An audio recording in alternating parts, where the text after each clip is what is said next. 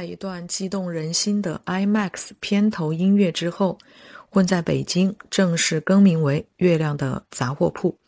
今天是杂货铺开张的日子，第一期节目我们要来聊一个和电影相关的话题。大约在一个多月之前，我向我的同学们发起了一个印象深刻的观影经历的声音活动，感谢各位同学的支持。呃，之后我陆陆续续收到了有二十份的声音文件。同学们提到的这二十部电影，没有一部是重复的，这也可以看出电影在每个人的人生当中都画出了不一样的印记。我把这二十份文件进行了梳理，决定做成两期节目。呃，那么今天呢，我们首先就来听一下我收到的第一个。音频文件。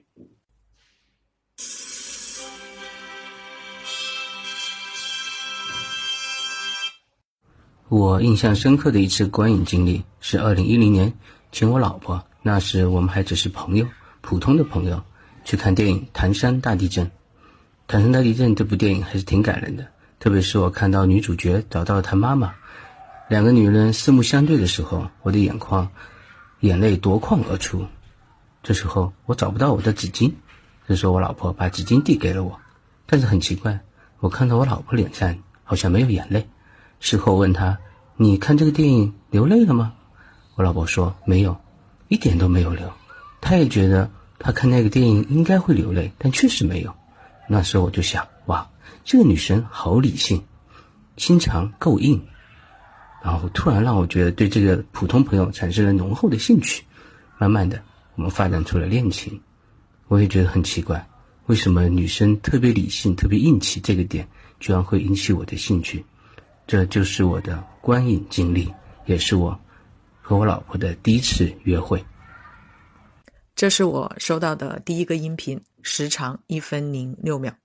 这位同学既讲述了自己印象深刻的观影经历，又明晃晃的秀了一把恩爱。唐山大地震于二零一零年七月二十二日在内地上映。如果冯小刚导演知道自己执导的电影真真切切地改变了一个普通观众的人生，我想他一定会很开心。感谢这位曾经住在三号楼六零五的同学，祝福你家庭美满，万事顺意。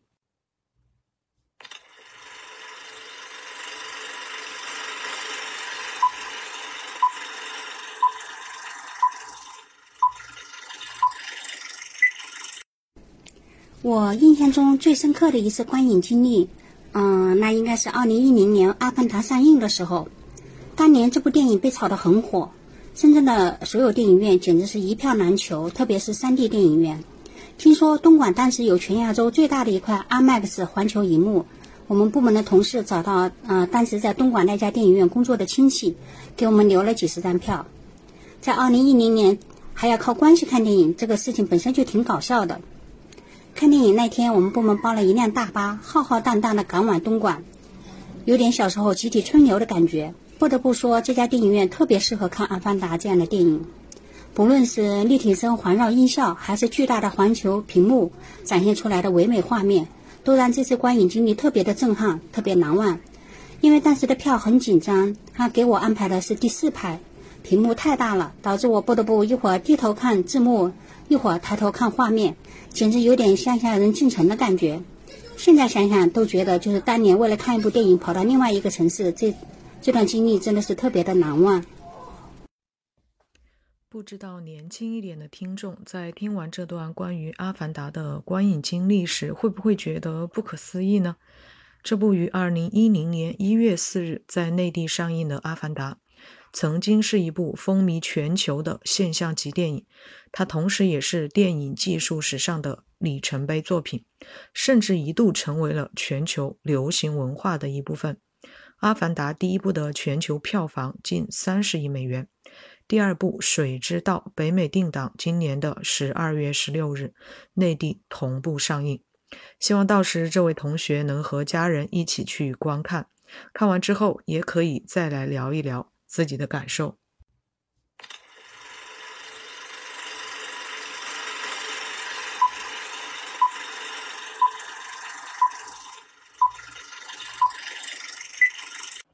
从小就比较喜欢看电影，呃，作为七零后呢，呃，不仅是七零后啊，八零年代初出生的人，呃，小时候都有看那种，呃，露天电影的经历，嗯、呃，现在每年单位工会也会发一些电影票，但我我可以说有好几年没进没去看看电影了。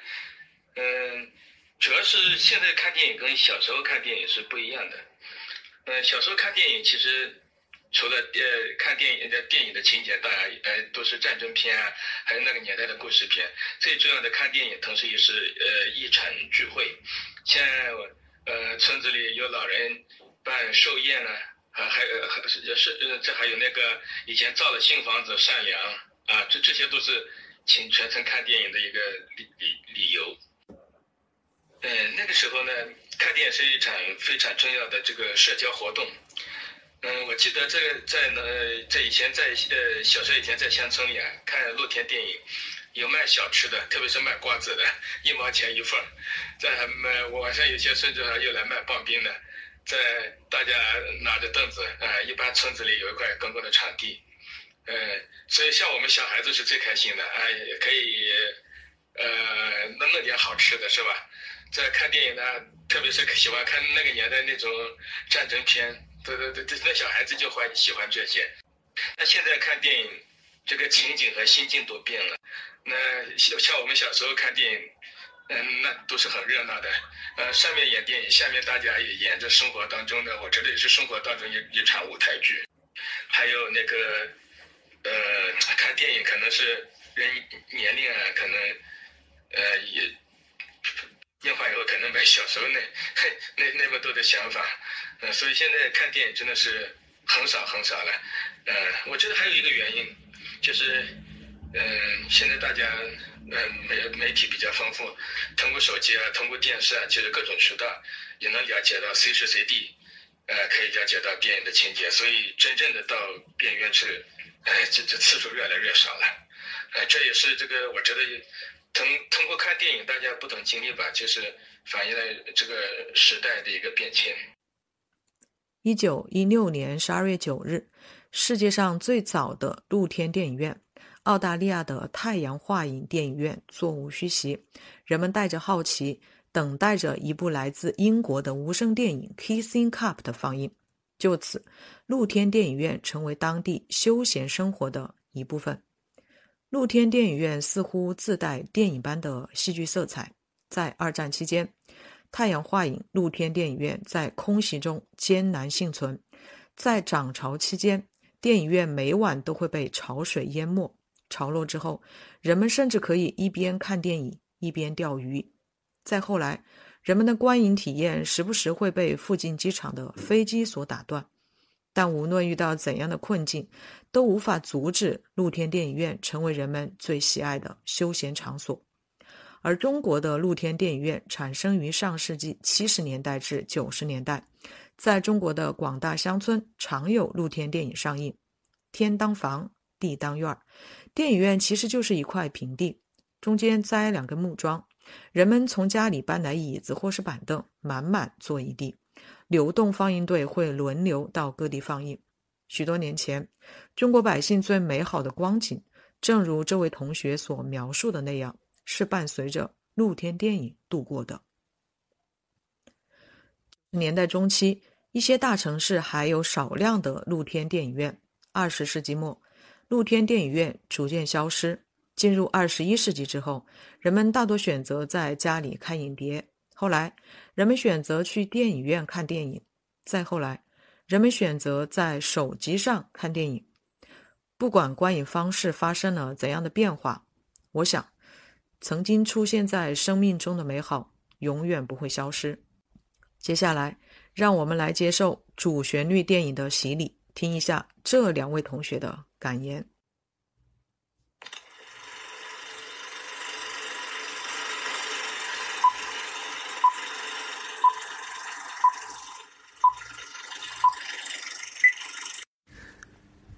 这几年看过的电影中，要数《金刚川》，令我印象最为深刻。志愿军战士为了抗美援朝、保家卫国的信念，前赴后继、不怕牺牲的英雄气概，令人深深震撼。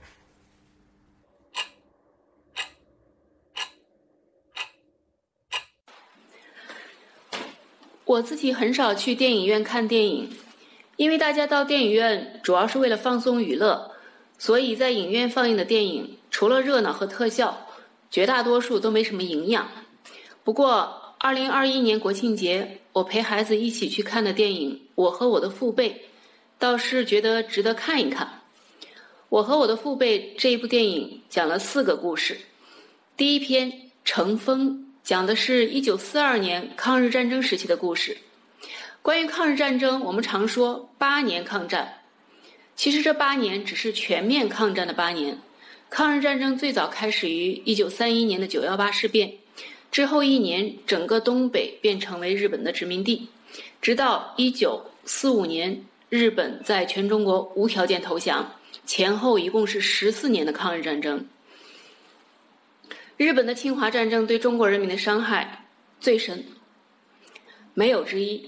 所以，我觉得中国人时刻要警惕日本以及西方对侵华战争的辩解、翻案甚至美化。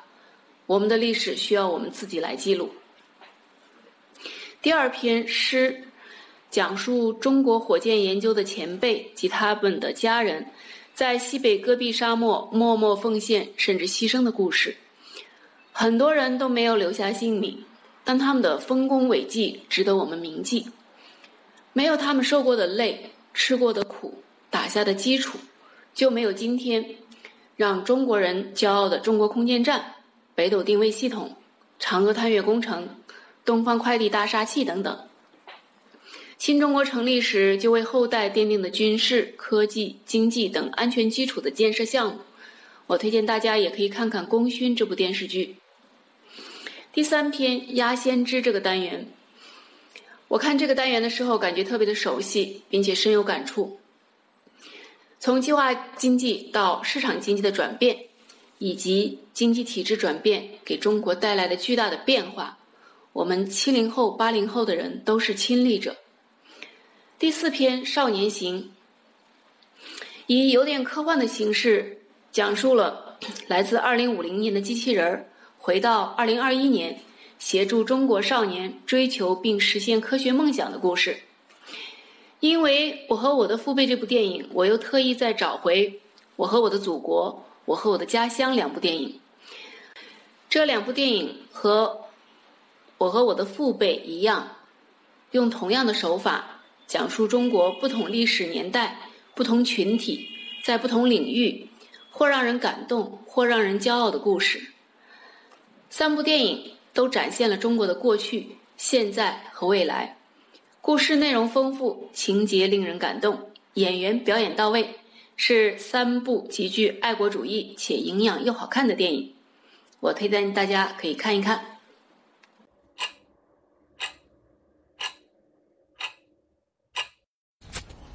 我印象最深刻的一次观影经历是看哪吒。呃，因为以往呢都是看，呃，如果说提到动漫，肯定是看国外的。呃，一看到哪吒的时候呢，就觉得我们国产的动漫电影已经达到了国际先进水平，是感觉很自豪的，这是第一个感觉。然后，我第二个为什么特别爱哪吒，是因为哪吒这里面。我认为它是一个非常有哲学思想的一部电影，呃，反映了人性的很多问题，还有教育子女这一个非常重要的一个一个课题。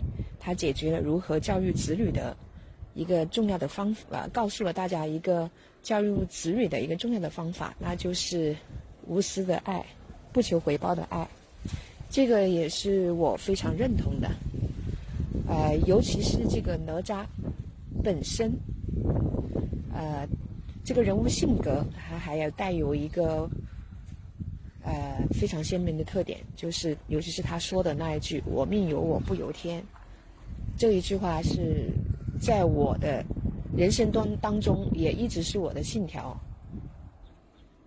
呃，我自己从农村来到广州这个城市打拼，呃，从一无所有到现在在广州安居乐业，呃，我认为自己还是比较满足的。那都取决于自己也有一种不服输的精神，也可以说是一直信奉“我命由我不由天”的一个哲学吧。所以。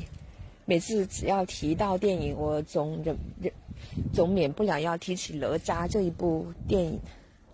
这就是为什么我觉得印象最深刻的，就是这一部电影呢。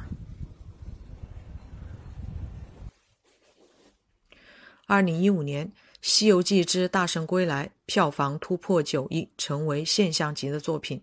四年之后，《哪吒之魔童降世》以五十九亿的票房。登顶内地动画电影的票房冠军，哪吒的成功让许多人忍不住欢呼：“国漫崛起！”事实上，我们的动画电影有过非常辉煌的历史。上海美术电影制片厂也陪伴了几代人的成长。上世纪九十年代，在好莱坞和日本动漫的双重夹击下，中国的动画电影受到了前所未有的冲击。《宝莲灯》于一九九九年七月三十日上映。上海美术电影制片厂终究还是把那口气留在了上一个千年。进入二十一世纪之后，中国的动画一直处在长时间的低迷期，部分创作者甚至将动画片的受众定位在十三岁以下的儿童。从此，中国动画似乎从影视领域里消失了。这也直接导致许多九零后、零零后观众的童年记忆里没有了国产动画片的存在。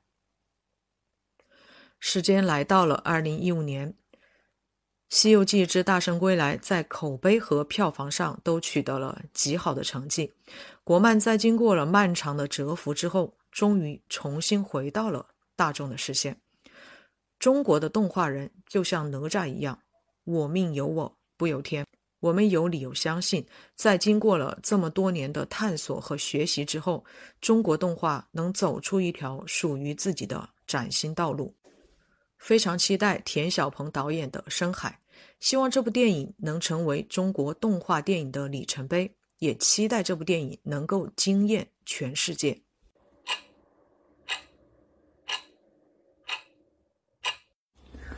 呃，今天我来讲一下我的一次观影的一个体验。呃，这部电影叫《盗梦空间》，啊，是一部科幻片，啊，相信很多朋友也也看过。呃。这部电影呢，它的男主角啊，终其一生都在尝试的盗取他人的梦境，给别人的潜意识中植入信念。但是呢，当他面对自己的心魔啊，也就是曾经因他而死的妻子的时候呢，无论是在现实中还是在梦境中，他都选择去逃避，而不是直面恐惧。尽管他知道他妻子就在那里。就在他每一个精心创造的梦境里。那么，回到我们现实生活中，我们是否也会有这样类似的心魔呢？嗯，他可能在每次晚上在午夜梦回之际，都会悄悄的侵入我们的心灵。那面对心灵深处最真实的恐惧的时候，我们有时候可能只能被迫选择去逃避。那么有的时候我们会尝试着去面对，但是啊，经常在他的重压之下落荒而逃。嗯，这部电影总的来讲，我觉得，第一呢，它有悬疑的色彩，又有科幻的这样一个外衣，所以呢，嗯，它不管从视觉上、特效上，都给我们带来了一场如幻如梦的一个一种感觉，而且从精神上来讲。他可能告诉我们，需要抵抗住外来的以及内心的压力，不要自我欺骗和逃避。啊，我觉得这真是一部既好看又令人深思的一部电影。诺兰是一个深受中国观众喜爱的导演，在豆瓣前十名里，诺兰就占了两席，《盗梦空间》排在第九，《星际穿越》排在第十。几年前看过诺兰的一个专访。他在采访里说，《导演必须亲自去电影院和普通观众坐在一起，看看效果究竟会怎么样。他还说，不要把故事和结构分离开来，只要人类继续生存，就要相信会有源源不断的好故事产生。而诺兰也一直奉行着这样的原则：玩结构，拍时间。《盗梦空间》是一部非常电影的电影，因为在这部电影里，诺兰把电影的视听语言发挥到了极致。让观众和电影里的主人公一起深陷一场谁都无法盗取的梦。诺兰的第一部长片叫《追随》，这是一部超低成本的电影，只花了六千美元。这部片子如今很少有人提及，不过我却很喜欢，也推荐给各位听友。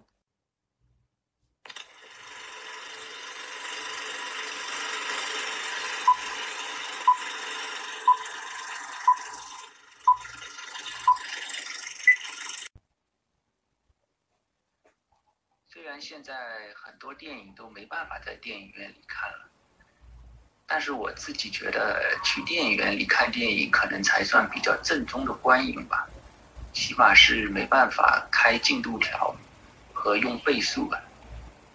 我印象里在电影院里比较难忘的是，好几好多年前有一次跟父母家人去看一部贺岁档电影，是宁浩导演的《无人区》。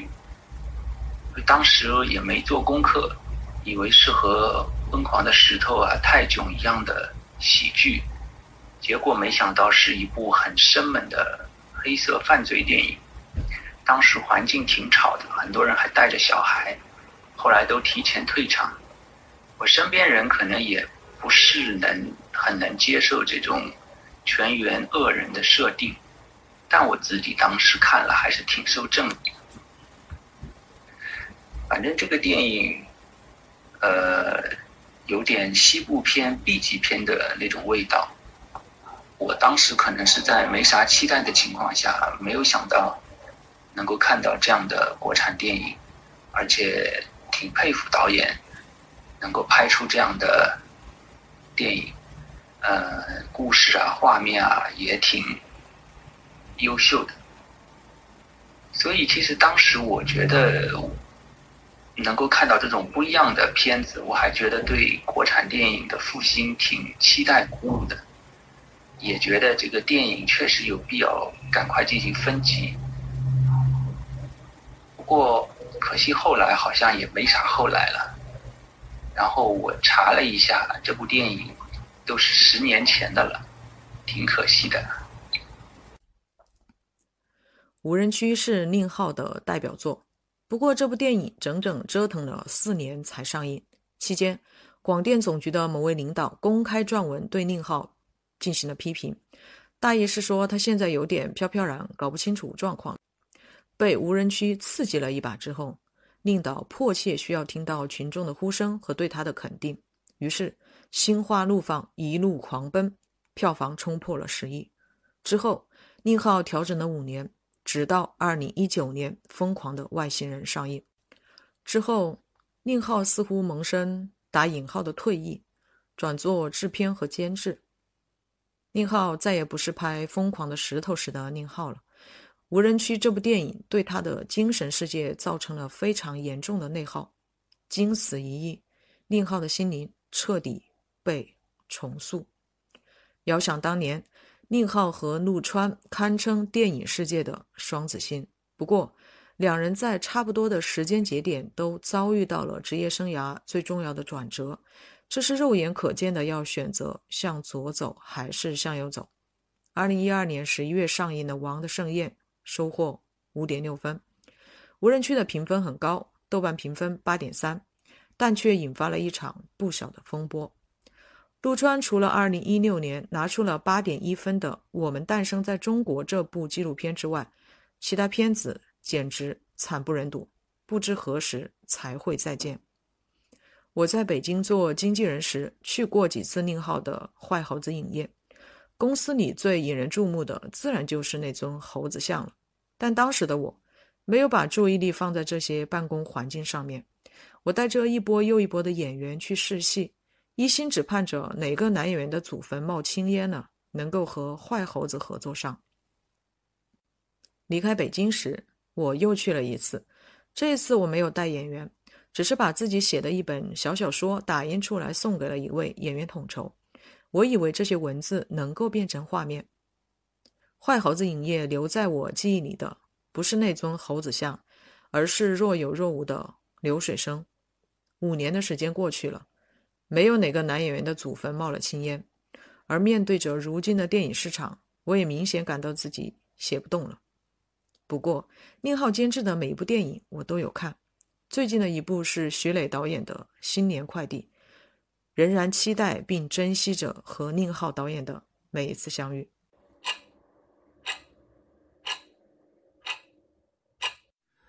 啊，最近看了一些影片，其中最深刻的就是台湾导演的《五颜的三秋》啊，这是台湾当代杰出导演王童的代表作之一。我之所以对他印象深刻，主要有以下几种原因啊。第一，就是其中的一个主演是黄品源，呃，他的歌声啊，曾经对我产生很深刻的印象啊。第二点就是这个影片中的呃地点九份啊，正是这个我喜欢的一个歌手郑智化。啊，他的一首歌曲《老妖的故事》里面描述的那种矿区，呃，当然是非常亲切了。第三点就是我对一个人物形象印象非常深刻啊，就是他是一个福州人，啊，记得他就是离开这个金矿矿山的时候，呃，很洒脱的那种身影。他是影片里面为数不多的不那么沉重的人之一。啊，我曾经在厦门啊，在福建生活过啊，所以。感觉到应该说比一般人感受更深刻，啊，最后一个原因呢，就是我在博士阶段，嗯，读过一本书啊，就是讲课讲过一本书，就是《春帆楼下晚涛集》，啊，说的是日治殖民地时期的这种这种故事，啊，我感觉到非常动人，啊，就是基于这个四点原因，我对这部影片，嗯，印象非常深刻，啊，也推荐大家去看一看。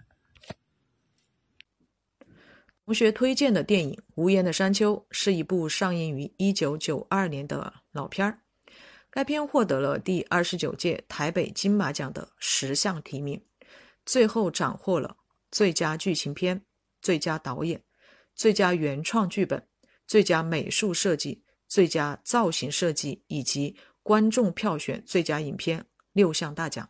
《无言的山丘》也是第一届上海国际电影节的最佳影片。本期的片尾曲是你怎么舍得我难过？把这首歌送给这位同学，也送给所有喜欢黄品源的听友。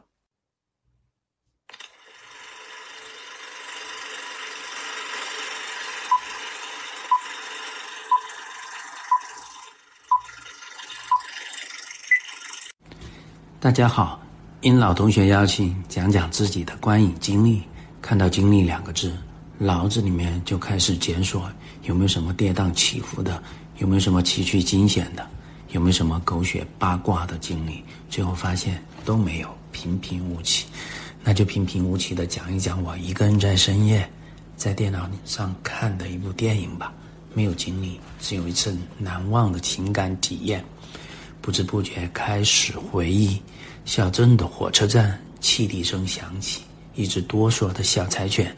就浮现在脑海里面，回忆倒成了一段伤感而又治愈的心灵体验。教授在小镇的火车站捡到了一只走失的小狗，不过妻子反对收养了它。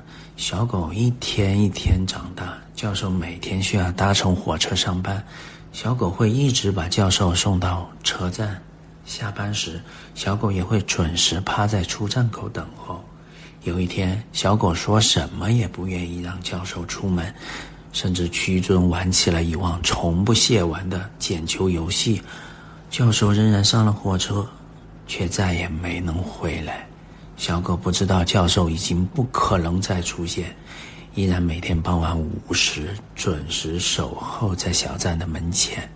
教授的家人搬离小镇也带不走小狗，此后九年的时间。风里雪里雨里，总能在小站门前看到小狗在张望，在等候，直到闭上眼睛去了另一个世界。最后那一帧画面让我泪眼模糊。电影的中文译名叫做《忠犬八公》，似乎主题关乎狗的忠诚。有一句煽情的话是这样说的：“要爱狗狗，因为狗狗只是你的一部分，但在狗狗眼里，你是它的全世界。”虽然明白小狗的条件反射不能等价于人类的爱，但我们依然会泪流满面。我们为什么会泪流满面？不是什么狗是人类的好朋友，不是什么人狗情未了，而是一种对长情陪伴的期待。人到了中年，更是如此。那个人人熟识的小镇，街角的面包店，车站的小摊贩，都不会消失或者改变的模样。那个时候，人与人，人与动物，都是一种长情的陪伴，而这恰恰是我们在城市生活里缺失而又向往的东西。讲到这里，又让泪水模糊了双眼。想听齐豫唱的三毛写的那首歌，每个人心里一亩田，那个人人互相关照、惦念着的小镇，就是我们心里的那一亩田。谢谢。忠犬八公的故事目前排在豆瓣 Top 二五零的第十一位，在排名前二十的电影里，这是最特殊的一部，因为它没有获得。任何的奖项，包括提名，但我想，他获得了人民选择奖。you.